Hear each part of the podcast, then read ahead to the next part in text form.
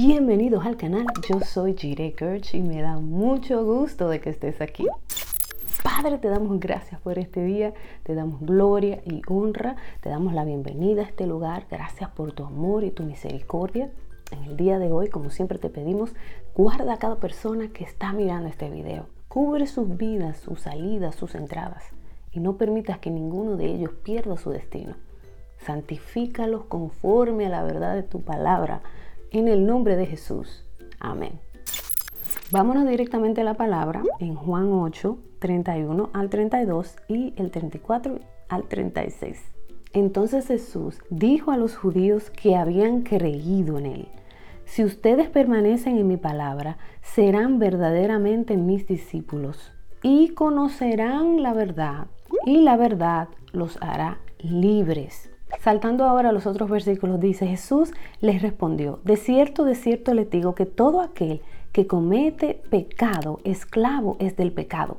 Y el esclavo no se queda en la casa para siempre, el hijo sí se queda para siempre. Así que si el hijo, con H mayúscula, sea Jesucristo, los libera, serán verdaderamente libres. A mí me gusta mucho esta palabra porque nosotros como hijos de Dios, cuando entramos en la palabra y permanecemos en la palabra, que esa palabra permanecer es sumamente importante, comprenderla. Cuando tú permaneces en la palabra, tú estás no solamente leyendo la palabra, sino que estás haciendo la palabra. Tú estás obedeciendo al Señor en todos tus caminos. Tú estás sujetándote cada día, cada día tú estás tomando decisiones conforme a como el Señor te esté guiando y no conforme a, la carne. Entonces cuando me dice, si ustedes, o sea, aquí el Señor les habla a los que creyeron, porque si te fijas que te pones a leer toda esa porción del capítulo vas a ver cómo los que no creyeron refutaron y comenzaron a discutir con el Señor. Pero aquí lo que yo quiero es señalar en el día de hoy la importancia de nosotros permanecer en la verdad para que esa verdad comience a transformarnos. Porque cuando la verdad se hace verdad en nuestro corazón, la verdad comienza a traer libertad a nuestra mente y los sistemas de creencias anteriores antiguos comienzan a desvanecerse, comienzan a ser completamente destruidos para ser sustituidos por la verdad. Y en base a esa verdad que se va haciendo verdad dentro de nuestro corazón, nosotros vamos a funcionar en la vida, vamos a responder en base a esa verdad, vamos a caminar, vamos a hacer las cosas, vamos a, ver la vida con unos espejuelos diferentes a como nosotros vinimos del mundo.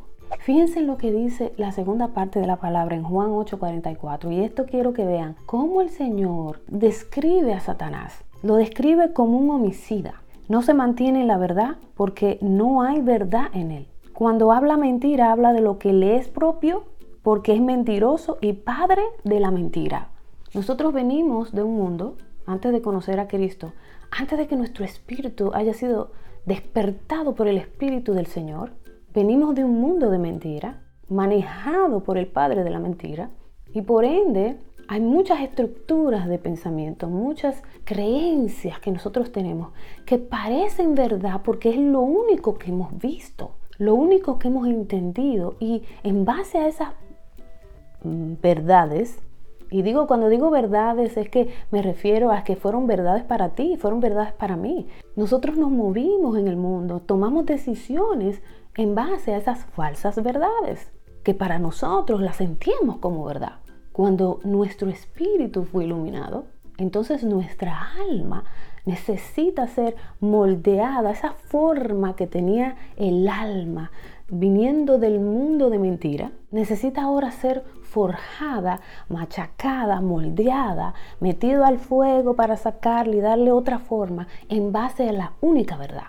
Y por eso el Señor nos dice en su palabra que si permanecemos en su verdad, entonces seremos verdaderamente sus discípulos. Porque discípulo no es cualquiera. Fíjense que dice la palabra, vayan a todo el mundo a predicar el Evangelio, pero dice también, y hagan discípulos. El discípulo es una persona que cree en la verdad, que sigue la verdad, aplica la verdad y se deja formar por el maestro. Cada vez que la verdad entra en una parte de tu alma, y desmantela una mentira, tú recibes libertad. Y por eso esto no puede ser de la noche a la mañana, porque es como que el alma es un edificio con muchos cuartos. Y el Señor va tocando gentilmente a cada cuarto. Nosotros tenemos la responsabilidad de, de dejarlo a Él entrar y Él comenzar a mostrarnos esos lugares que necesitan ajustes. A la medida que yo pongo mi vista en la palabra y dejo que esa palabra penetre dentro de mí, me miro en el espejo y al principio quizá voy a ver una imagen media borrosa, pero a la medida que voy creciendo, voy caminando, la misma verdad va sustituyendo estas mentiras y esos lentes comienzan a hacerse más claros y más claros y más claros hasta que la imagen que yo veo en ese espejo deja de ser yo misma. Yo puedo ver a Cristo reflejado en el espejo. Cristo es la verdad. Y cuando conocemos la verdad, esa verdad nos hace libres. Ese proceso de comenzar a ser discípulos de Cristo nos ayuda a entrar a esta faceta de transformación. No basta con ser simplemente cristianos. No basta con quedarnos en la etapa donde dijimos, Señor, yo creo en ti y recibimos a Cristo como Salvador sino que ahora tenemos que hacer de nosotros discípulos del Señor.